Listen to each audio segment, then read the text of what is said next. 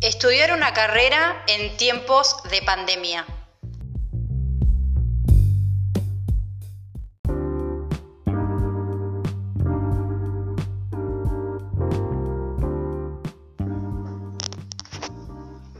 María y Soledad, en el año 2020, han cursado el segundo año de la carrera de psicopedagogía en el Instituto de Formación Docente y Técnica número 78.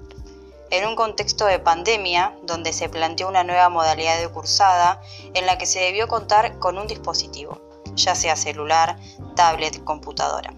Se detienen en este punto ya que no todos los estudiantes han contado con uno de estos en el inicio de esta nueva modalidad como así también era necesario contar con una buena señal de Internet para lograr comunicarse con el docente y hacer uso de diferentes recursos didácticos para interactuar con los profesores.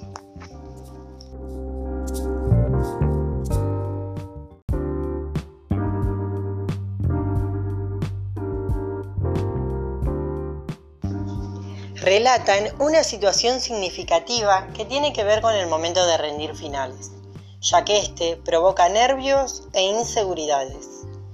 Ambas consideran que esta nueva forma de evaluación desde sus casas frente a un dispositivo electrónico les transmite tranquilidad y más confianza al momento de presentarse a rendir, por estar rodeada de sus pertenencias y en su hogar.